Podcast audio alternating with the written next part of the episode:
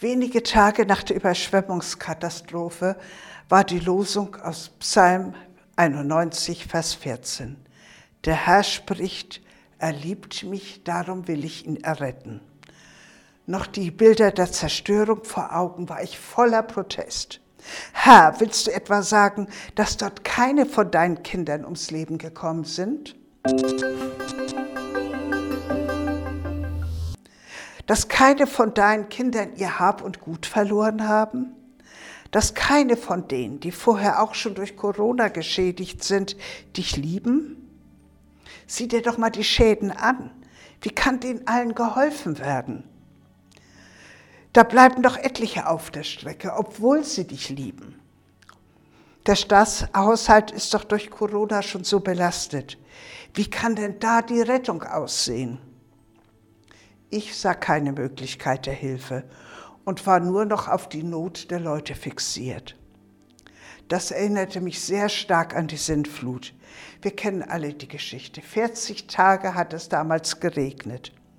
Am Ende sagt Gott in 1. Mose 8, Vers 21 und 22, Nie mehr will ich die Erde verfluchen, obwohl sie von frühester Jugend voller Bußheit sind.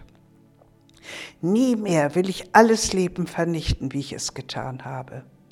Solange die Erde steht, soll es immer Saat und Ernte, Kälte und Hitze, Sommer und Winter, Tag und Nacht geben. Dieses Versprechen hat Gott gegeben und ein Bund mit Noah als dem Vertreter der Menschheit gemacht. Als Zeichen für dieses Versprechen hat er den Regenbogen in den Himmel gesetzt. Nein, alles ist bei der Überschwemmung nicht vernichtet. Gott hat sein Versprechen so wie immer schon gehalten. Gott hat meinen Blick dann auf das gelenkt, was inzwischen geschieht. Helfer aus dem ganzen Bundesgebiet sind angereist. Die Bundeswehr hilft. Es treffen viele Sach- und Geldspenden ein. Die betroffenen Menschen sind trotz ihrem Leid und ihrer Trauer dankbar, dass sie am Leben sind und völlig fremde Leute ihnen geholfen haben. Der Staudamm der Steinbachtalsperre hat gehalten, unter anderem, weil ein Baggerfahrer sich von Gott beauftragt sah. Er hat in einem Interview gesagt, der Herrgott hat mich an diese Stelle gestellt. Ich habe den Auftrag angenommen. Ich habe meinen Rosenkranz eingepackt, habe mich gesegnet und bin glücklich, dass ich helfen konnte.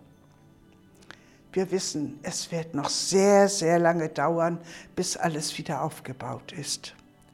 Aber ist das die Rettung, von der in dem Psalmwort die Rede ist?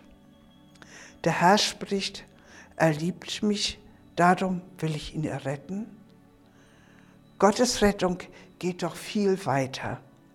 Bei der Rettung, von der er hier spricht, geht es um die Rettung von Leib und Seele.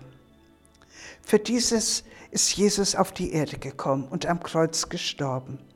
Weihnachten haben wir es gesungen. Christ, der Retter, ist da.